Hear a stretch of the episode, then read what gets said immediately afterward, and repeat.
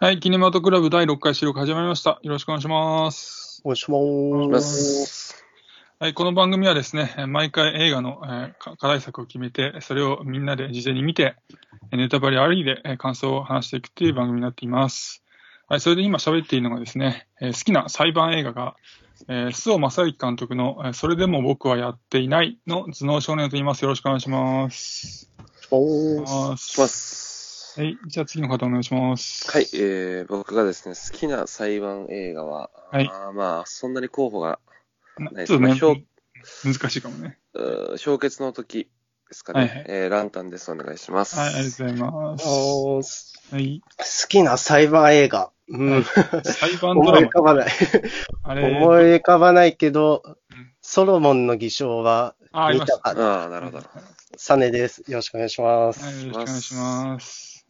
はい、なんでね、そう、裁判の話をしているかと言いますと、え今日はですね、ネットフリックスの新着作品で、えーシカゴ7裁判という、えー作品について話していきたいと思いまあ、す。これ、シカゴセブン裁判あ、ですね。すいません。シカゴセブン裁判ですね。はい。シカゴセブン裁判をやっていきたいと思います。えっと、これ、当初、えー劇場公開されるはずだったらしいんですけども、えコロナの影響で、えーネットフリックスで、えー配信されるっていうことになったみたいですね。えーまあ、日本だと一部劇場でやってるみたいですけどね。はい。えーそれで、じゃあ、あらすじを最初に言っていきます。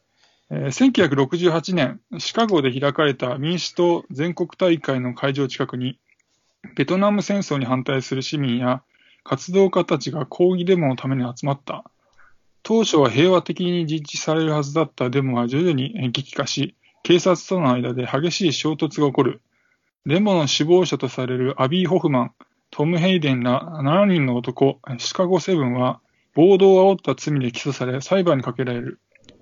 その裁判は陪審員の買収や盗聴などが相次ぎ、後に歴史に悪名を残す裁判となるが、男たちは信念を曲げずに立ち向かっていくっていうえーあらすじになっています。うんまあ、そういうえーシカゴセブンの裁判を描いたえー実話に基づく物語ってことですね。で、監督脚本がですね、えーアーロン・ソーキンさんという方で、えー現在の59歳で、えー最初この方は俳優目指してたらしいんですけども、えーその後脚本家に転身されて、えーそこからしばらく脚本とか脚色の仕事をされた方ですね。有名な作品だと、えー2010年、ソーシャルネットワークの脚色総、えー制作総指揮をされて、うん。方ですね。で、最近監督業を始めた方みたいですね。で、出演俳優で、えー有名なところですと、えっ、と、トム・ヘイデン役だった、えーレエディ・レッドメイさんが結構有名ですかね。えっ、と、レ・ミゼラブルの映画でブレイクして、はい。えーその後数年前ですかね、えーと博士と彼女のセオリーっていう、えーとうんホーキング博士、あの車椅子の物理学者の人ですね、有名な。この人を演じて、えー賞をいくつか受賞されてますね。うん。最近だとファンタスティック・ビストで主役してましたね。あともう一人は、えーサッシャ・バロン・コーエンさん、あのコメディアンの人なんですけども、えっ、と、アビー・ホフマン役だった人ですね。えっと、彼は、えっと、2006年ですね、ドキュメンタリーコメディのあの、ボラットっていうのがあるんですけども、うん。まあ、それが結構大ヒットしてですね、まあ、アメリカとかを中心に人気者になったって人ですよね。まあ、そんな感じでですね、えっと、シカゴセブン裁判のですね、感想をちょっと話していこうかなと思うんですけども、お二人はどうでしたでしょうか、この映画。はい、えっと、まずね、すごくあの、イントロがいいなって思いました。あの、痛快な音楽に乗って、あ、ありましたね。そはい。のはいはい、登場人物が紹介されていったんですけど、まあ、そこでの情報が結構必要最低限にうん。とどめられてて、うん作品自体のテンポもなんかいいなって思いましたね。うんうんうんあと、なんか法廷劇として単純に面白い。あの、新しいね、証拠とか証言が出てきて、裁判が2点3点していくみたいな感じではないんですけど、うんあの、もう本当ね、演じた 俳優さんがちょっと心苦しかったんじゃないかなと思うぐらい、あの、判事役が、本当に、本当にあいつが嫌なやつで、ジェリー・ルービーですね。うん。あ、違う違う、ジでェリー・ルービーじゃねえや。えっと、なんだっけな。えー、ね、なんとかホフマン。ね。そう、はいなんとかホーマン、そうそう。で、あれがもう本当にフラストレーションがたまる一方で、うんでも、まあだからこそこう、ね、最後の最後のカタルシスをこう同調させてくれたかなというふうにうん。思いましたね。うん。ははいい。僕はまあ、すごい面白くて、はいはいはい。面白かったのはもちろんなんですけど、まあ、見たことで知識がつく映画ってすごい価値があると。思ってて、うんそういう意味で僕、シカゴセブンっていうものを全く知らなくて、僕も知らなかったですね。うん。まあ、まあ、多分史実と違うところもあるとは思うんですけど、まあ、勉強になってよかったなって思いましたね。うんで、なんか前半はコメディ寄りなのかなって一瞬思ったりもしたんですけど、はいはいはい。まあ、途中で、なんかでかいおっさんが警備の人を殴っちゃうあたりから、どんどんテンションが上がってって、うん。で、主人公が、あの、先導しちゃったのが暴かれるあたりのスリルすごかったですし、うんうん。最後名前読み上げるところはグッときましたね。ね、ラストシーンね。うんはい。あれ、二人はどれぐらい、この、なんていうんですかね、しなこのシカゴ裁、えーなんだ、セブン裁判の時期って、あの、1968年のアメリカですけど、うん。なんかこう、知識としてはある程度あったんですか？例えばなんか、ブラックパンサー党とか、なんかある程度し、えーと知らないとね、ちょっと厳しいところもあったじゃないですか。まあ、要はその、まあ、ベトナム戦争があって、で、まあ、ヒッピーの時代ですよね、とにかく。だからそのイメージが、うん、うん、1960年代の後半のあたりって、うん。っていうイメージかな。で、だからまあ、要はその、社会の中で、うんえーこう、まあ、分断があるうん、時期なのかなというふうにはうん、印象がありますかね。うん、僕、全くわかんなくて、うん、うん、まあ、ベトナム戦争にうん、賛成な人と反対の人がうん。いるだろうなぐらいの感覚で見ましたね。うん。そうだと、じゃああれですね、だいぶ調べ、調べながら見ないとって感じでしたか、サメさんは。まあでも、調べずともうん。ある程度予想できるところは、はい、うんあるかなとは思いますね。なるほどね。はいはい。じゃあ僕としてはですね、えーとまあ、非常にですね、緊張と緩和のバランスに優れた作品だなって思ったんですよね。うんその、まあ、当初シカゴセブン側の弁護士がですね、まあ、裁判というのは民事裁判と刑事裁判だけで、政治裁判はないんだっていうふうに言ってるんですけど、まあ、だけど、こう、どんどん裁判がですね、そういう要素になっていってですね、うん。陪審員を不当に変えられたりとか、こう証拠に潰されたりとかね、こう深刻なシリアスな雰囲気になっていくわけですけども、まあ、ただこう基本こうちらけているこうアビー・ホフマンとジジェリー・ルービンのあヒッピー、イッピーかっていうね、まあ感じの、あの二人が中心としたこう言動とかですね、まあ、他の人を巻き込んだ会話劇なので、まあ、ところどころに笑いが散りばめられていて、まあ、こう、ある程度、まあ、今作を理解するに必要な知識っていうのは、まあ、ある程度ありつつも、まあ、作品自体は割と見やすい作りになっていてよかったなと思いました。で、登場人物のキャラクターが立っていてよかったなと思って、うん。まあ、オフザキキャラのこうアビー・ホフマン、ジェリー・ルービンとかですね、まあ、それとは対照的なこう真面目なキャラのあのスーツよく着てね、議員を目指してるっていうトム・ヘイデンとかですね、うんお互いが引き立て合ったなと思って。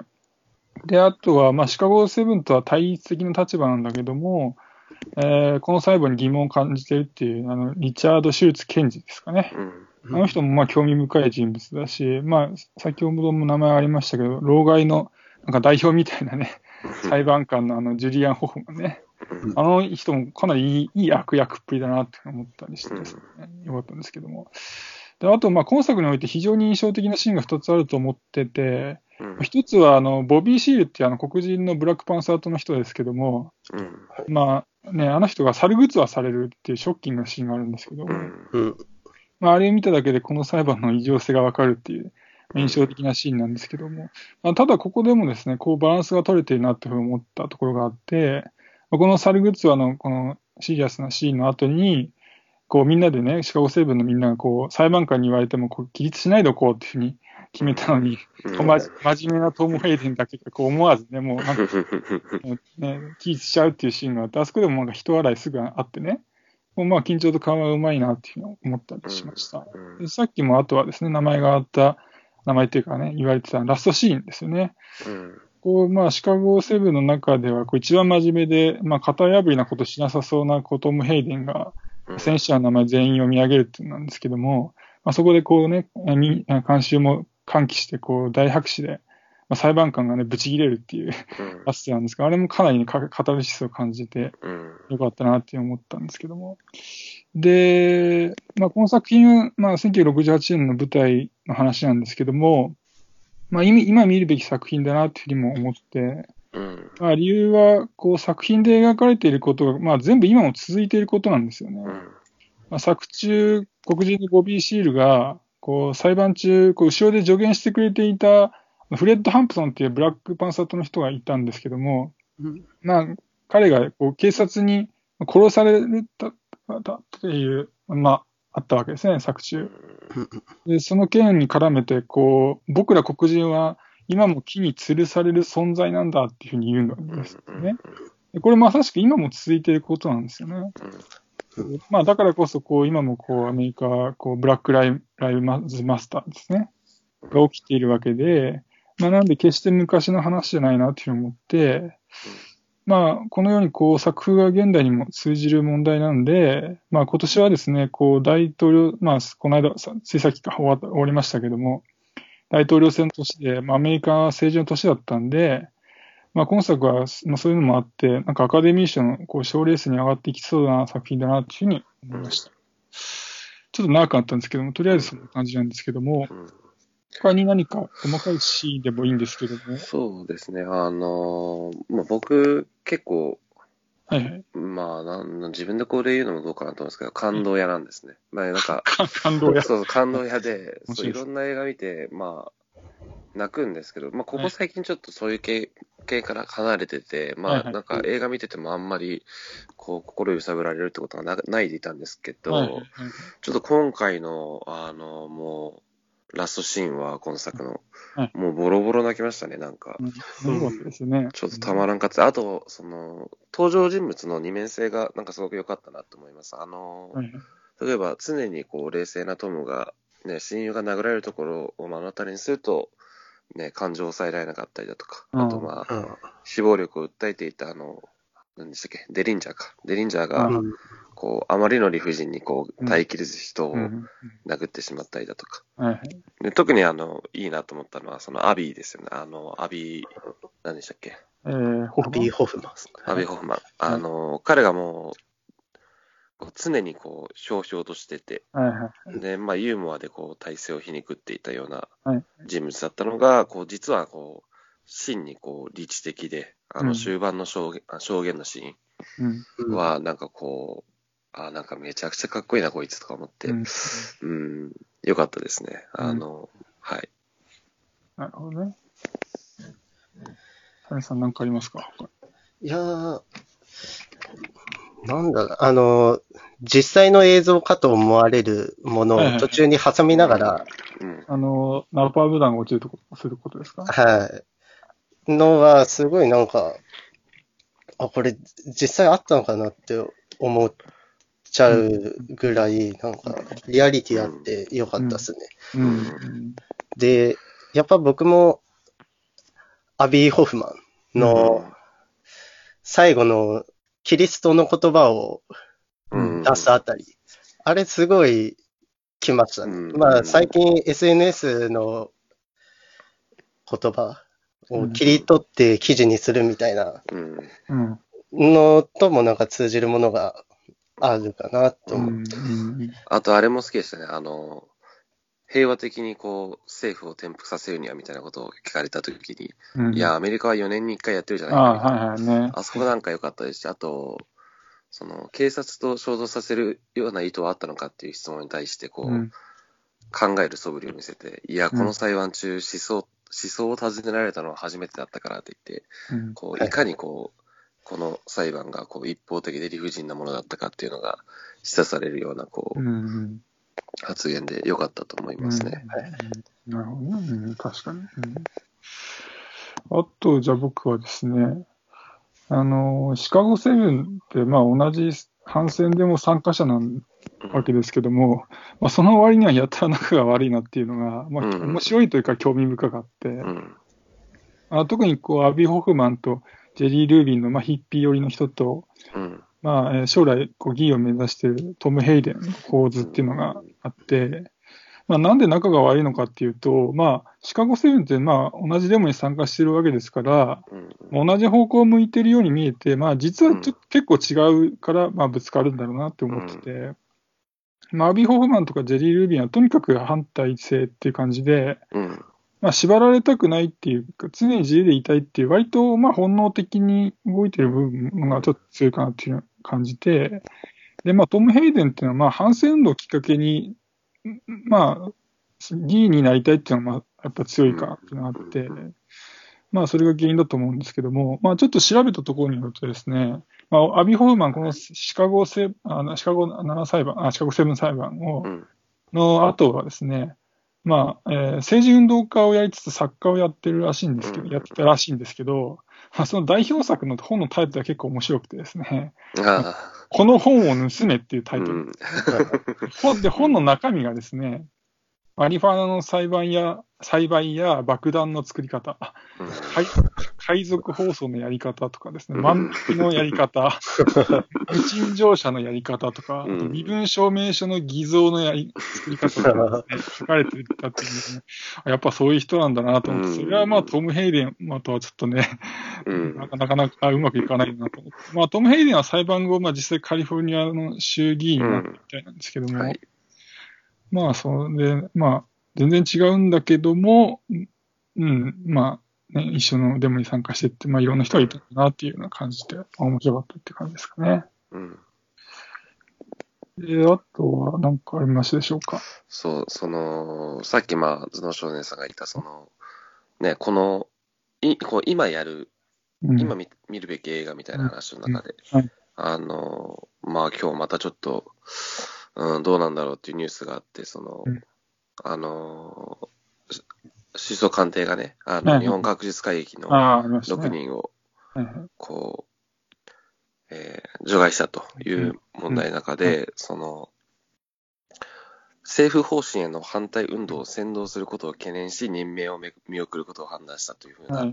ね、ことが言われていて、で、まあ、これが反政府的であると、まあ、これはあくまで共同通信の、はい。あの、見出しですけど、うん。でも、こう、まあ、要はそう捉えられるわけじゃないですか。うん。あのそういう話を聞いたときに、うん。で、そう捉えられるようなことを、まあ、結構堂々とやっちゃってる、今の日本の状態って、そそんなに遠いかなって思っちゃうんですよね、やっぱりその、この時代のアメリカと。うん、で、まあもちろんアメリカの今の状態は、それよりももっと、うん。こう、この露骨68年の、ねそうそう、露骨に近いでしょうし、うんうん、なんかやっぱり、うん、やっぱ今見る意義のある映画だと思うし、あの、まあね、コロナの影響もありましたけど、うんでも、それでも公開するっていうふうに、うん。こう、決断したのは正解かなというふうに思いましたね。うん。うん。そうですね。うん。それじゃあ、サネさん、まだ何かありますでしょうか？もう少し。まあ、大丈夫ですか？こんなところで、はい。ああとごめんなさい。えっとね、はいはいはい一個だけ、一個だけなんですけど、はいはいはい。あの、気になるところがあって、はいはいはい。その、最後のシーン、僕、大好きなんですけど、はいはいはいその、相手の検察うんの検事がね、うんあの、立ちあ立ち上がって何してるんだって聞かれて、こう、はいはいはい。戦没者に、こう、敬意を示してるんだみたいなことを言うじゃないですか。はいはいはい。僕ね、あれはね、ちょっとなんか、どうなんだろうって思うんですよね。だって、嘘じゃんって思うんですよ。映画的すぎる、るってことですか？映画的すぎるというか、いや、お前がそれやるのなんか嘘じゃないって思っちゃうんですよ。あまあ、要は、まあ、右であっても左であっても、戦没者に対して、ーうんあの、ね、あと、まあ、体制の、構造的に体制の人間であっても、うん戦没者に対して敬意を示すのはそうだよねっていう見方もあると思うし、うんまあ、あれがあるから、こう、後々の、こう、まあ、真の共和という意味で、まあ、希望、あの、ああいう、あの人がいるから希望になるよねっていう見方もできると思うんですけど、うん。なんかこの映画において、なんか、あれをやるあいつって、なんか、うーん、まあ、欺瞞とまでは言わないですけど、まあなんか、嘘っぽいなって思っちゃうんでまあ、うすよね。んなんかええ映画っぽいキャラクターみたいなうんまあね。まあでもなんかあの人は、本当は、そっち側に立ちたくないけどみたいなのをうん見せつつうんうんた気もしますけどね。うんで、最後、うんそうそう、ああそれ。はそうだ、そうそう、そうなんですけど、まあ、だっと、だったとしても僕はなんかあんま描かなくてよかったかなと思いますかね。うん。ちょいやりすぎたみたいなことうですかね。ん。うんと、あと僕はですね、えーまあ、調べ、えー調べながらちょっと見た部分もあって、この映画について、細かいところ分からなかったんでね。まあ、それちょっと調べて分かったことを、まあ一応共有しておこうかなと思うんですけども、まあ、あの、戦死したアメリカ兵の名前をこうテレビでこう一人一人公表してるっていうシーンがあったんですけども、まああれ多分日本だと行われないようなことなような気がしてて、うん。まあ例えばその山ゆり園ってあったじゃないですか、あの事件。あのね、いっぱい亡くなられましたけど、うんまああの人たちも、まあ家族のあれもあってだと思うんですけども、被害者の名前一切公表されてないですし、うん。あと京アニの放火の事件もね、被害者の名前が公表されるまでに相当時間かかったりしたんで、まあ、に日本とはその点感覚が違うなと思って、うんまあ、なんでそういう感覚が違うのかなっていうふうにちょっと調べたらですね、まあ、アメリカっていうのは建国当時からこう政府をし信頼しないっていう、まあ、伝統があるらしいんですよね。ああ。別に右とか左関係なくね。うん。で、まあ、そのため、こう、政府の情報はもうか可能な限りもう全部公開して、もう政府の外にいる人が、まあ、すぐに確認できるようにするべきっていうふうにアメリカ人っていうのはもう基本的に考えているので、うんああいうふうにもう別、基本もう全部出しちゃうっていうね、うん感じらしいんですよね。で、あとはですね、まあ、サメさん言われてたと思うんですけど、ベトナム戦争の様子がこうテレビで放送されてたりしましたよね。はい。うん。ねあれも多分ね、日本だとないような気がするんですけども、うん、まあ、あれはですね、なんか記者がですね、当時はですね、こう顔なじみのヘリコプターのパイロットに頼んで、戦場へ向かうヘリに乗せてもらって、まあ、独自に軍について回って、まあ自由に取材活動が行われたらしいんですよ。うん。で、そのため、アメリカ政府の管理が及んでいない映像が、こう、テレビを通じて次々人々の目に登場することになって、まあ、当時は反戦ムードが徐々に高まっていったらしいんですよね。うんうんなんかテレビで放送できるようになった最初の戦争うん。ってよく言われますよね。うん。まあ、それでただですね、ああ、はいどうぞどうぞ。ああ、それでなんか反対のムードがどんどん出ていったっていう。はい。うん。まあ、ちなみにですね、今、政府であ、今テレビで見れる、アメリカのテレビで流れる戦争の映像っていうのはですね、政府の管理が及んでいる映像らしいんですよね。うん。はいはい。その、当時はそのせいで、そのせいっていうのは、あの、独自のね、あ政府の管理が及ばない映像が出ちゃったせいで反戦のムードが高まっちゃったんで、うんベトナム戦争以降は、そういうことはないように、政府の管理が及んでいる映像しか流さないようになったらしいです。だったらしいですね。だからもう政府側が学んじゃったってことそうですね。まあ、当時はまだ、ね、どういう影響があるのかがね、ちょっとアメリカ政府まあでがも、それこそ、ね、多分その役割を今は SNS がまあ果たすんでしょうね。そうああ、そうですね。で、まあ、あとは最後なんですけど、僕は、うんえっと、まあ、今作を見て改めて感じたこと、ちょっと一言さらっと言ってこうかなと思うんですけども、はい。まあ、今も昔も、まあ、公正なルールのもと、社会は動いていないよなっていうことなんですよね。うん。まあ、特に、まあね、この映画でも描かれてましたけど、アメリカの黒人問題なんか、その典型だと思うんですけども、うん。まあ、こう、公正と思われているルールが間違っているっていうことは、まあ、往々にしてあるよなっていうことで、うん。まあ、なんで、まあ、時と場合によってはですけども、まあ、意図的に、こう、戦略的にルールを破って、おかしいと思うことはちゃんとおかしいって言って行動することが、やっぱり重要だよなっていうのを、まあ、まあ、改めてこの作品を見て感じたっていうところがありました。うん、そう、ああ、そうか。まあ、僕も似たようなことを思うんですけど、はい。ただまあ、一つ、なんかこう、気をつけた方がいいなと思うのは、うんその理念とか自体はすごく正しくても、要はその、なんでもリベラルでもフェミニズムでも何でもいいんですけど、うんその理念自体はものすごく素晴らしくても、うん。こうあまりにこうスコープが狭すぎる、捉えてるもののスコープが狭すぎると、うん。こう、なんていうか分断がこう、より、より分断がこう進んでしまう気もするので、うんうんうん。はいなんかそこだけいつもこう、うん、まあ僕も結構リベラル寄りなので、うん。あんまりこう言えた立場じゃないんですが、うんうん。あの、そこだけちょっとね、なんか気をつけようとは。それはつまりあれですかね。例えば、ブラック・ライブズ・マターでおける、うん。まあ、そ、一部暴徒化しちゃった部分があるじゃないですか。まあ、彼らはそもそも、その、なんていうのかな、ブラック・ライブズ・マターの運動のもとやってるのかどうかも怪しいところなんですけども、そうですね。うん。まあ、あれはもう、はいはい。だからそういう、なんとかな、やり方っていうことですかね、つまり。やまあり方に慎重になる。あの、主張の仕方仕方というか、うんうん何にそれをこう、そ何にその理念を持ち出す、持ち出すのか、何に対して。うんうん。まあ、ちょっとあの説明するのが難しくて申し訳ないんですけど、うんそれこそね。今回みたいに暴力になっちゃうと、ううんん。なんか、賛成もらえるところからももらえなくなるみたいなうん。ことになっちゃったりうんしそうなんで、そのやり方は大事ですよね。うんさっきも僕も言いましたけど、はいその戦略的って部分ですよね。だから、うん。うんつまり、なんだろう、声出しゃいいってことじゃなくて、うんどういうふうに声を出せば、その今は興味ない人が、そうだよねって言ってもらえるかっていうふうな。考えて声を出すってことですかね、じゃあ。うんそう。そう、あの、作中ダービーがなんか言ってたのは、その、革命の時だから、まあ、誰かの心は傷つくだろうみたいなことうん。を言ってて、まあ、まあ、絶対にそうなんでしょうけど、まあでもできる限り、こう、なんだろう、うん、まあ、全員、全員が納得は無理、無理であって、うんうんうん。うん、あの、真にね、共和だ共和を目指すという意味では、こう、うんやり方であるとか、うん。あの、うん。表現の仕方は考えるべきかなと思いますから、ね。うん。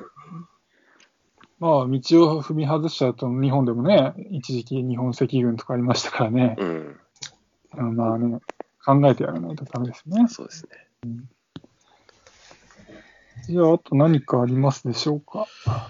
いやー、もう大丈夫です。もう、めちゃくちゃ面白かった。僕はもう、ちょ面っと、白かった今年、ベスト級が出ましたね。お出ましたか。おー僕の中では。はい。はい。よかったです。皆さんもいや結構面白かったですね。はい。よかった。見れてよかった映画ですねうん。はい。僕もね、結構、ね作品自体も楽しかったしね、また改めていろいろ感じることもあったし、学べるところもあったんでね、非常に見てよかったなと思いました。うん。はい。じゃあ、まあ今日はこの辺で大丈夫ですかね。はい。はい。ありがとうございました。じゃあ、非常に楽しかったっていうことなんで、よかったと思います。はい。はい。じゃあ、ありがとうございました。ありがとうございましたありがとうございました。